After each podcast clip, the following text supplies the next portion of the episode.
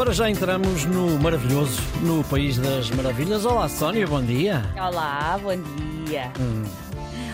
Então, hoje começamos de uma maneira especial com alguém que uhum. nos quer dar uma boa nova.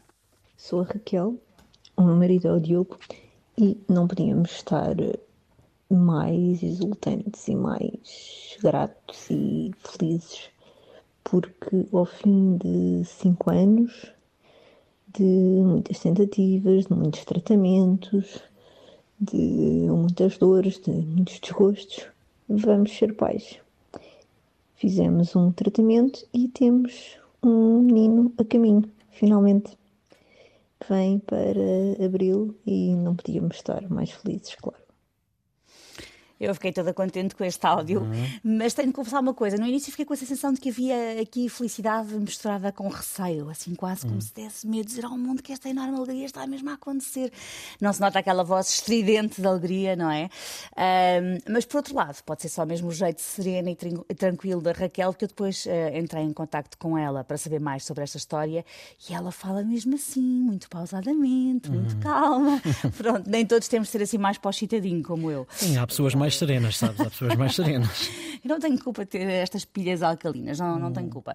Eh, sobre este percurso, até chegarmos aqui a este áudio com esta boa nova, Raquel já tinha tido uma relação anterior em que tinha tentado engravidar, sem sucesso, não, não se descobriu nenhum problema. Entretanto, a relação não vingou, ela e o novo companheiro estão juntos eh, há já cinco anos e começaram logo a tentar ter filhos, desde o início, porque era um passo que ambos queriam muito dar, mas como não acontecia, foram então a uma clínica privada para fazer induções de ovulação, começou tudo assim. Uh, cada indução era caríssima e a Raquel começou a pensar: bom, nós para termos um filho vamos ficar cheios de dívidas se para a indução isto já é tão caro, se tivermos de passar para tratamentos mais XPTO, estamos verdadeiramente feitos ao bife. Os valores são astronómicos, não é, Sónia? São mesmo, hum. bem podes dizer, bem podes dizer. Então, aos 34 anos inscreveu-se no serviço público e, ao contrário das suas expectativas, foi tudo muito rápido. Inscreveu-se em setembro e em dezembro teve a primeira consulta. Decidiram começar por tentar a inseminação artificial, mas uh, das duas vezes que iam fazer não foi possível, porque as análises não estavam bem. E eles pensaram, bom, isto, isto vão ser anos. Entretanto, começaram também um processo de adoção e o que ouviram foi: ui, vocês ainda são tão novos. Ela tinha 34 anos, relembro. Uhum. Vão ter de esperar vários anos porque há aqui pessoas muito mais velhas à vossa frente. E, e eles só pensavam: bem, há tantas crianças a crescerem em instituições, uh, enfim.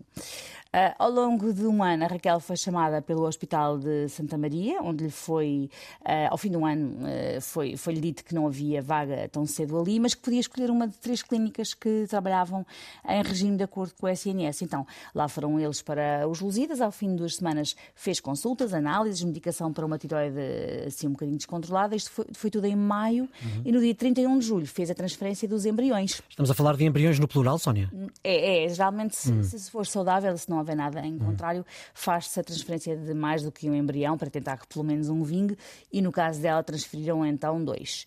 Ao fim de 14 dias fez uma análise, sabia que lhe iam ligar a dar a notícia, mas nessa altura. Uh, a serenidade da Raquel perdeu-se e ela acabou mesmo por ir à app, mesmo antes de lhe ligarem, a ver se já havia resultados. E já havia. Foi acordar o marido e disse-lhe: Olha, que eu acho que estou grávida.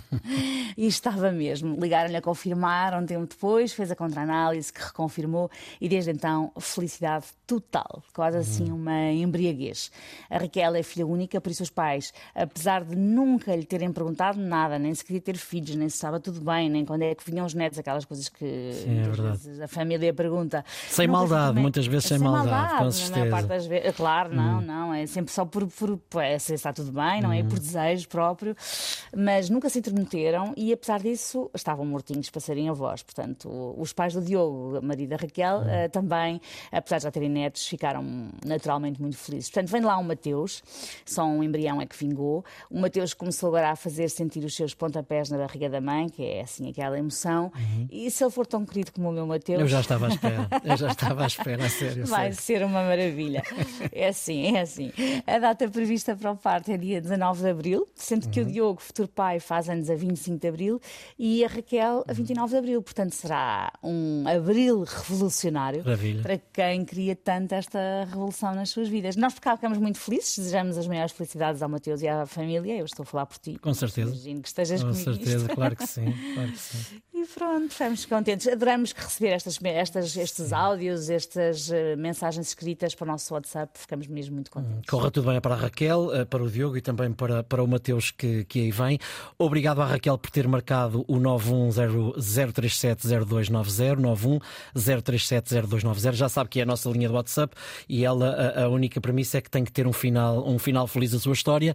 Nós depois podemos contar aqui, já sabe, pode mandar áudio, pode mandar por escrito, é como, é como quiser. Estamos também disponíveis em podcast, em todas as plataformas. Bom, nós voltamos a encontrar-nos amanhã, não é, Sónia? É exatamente. Então até, até lá.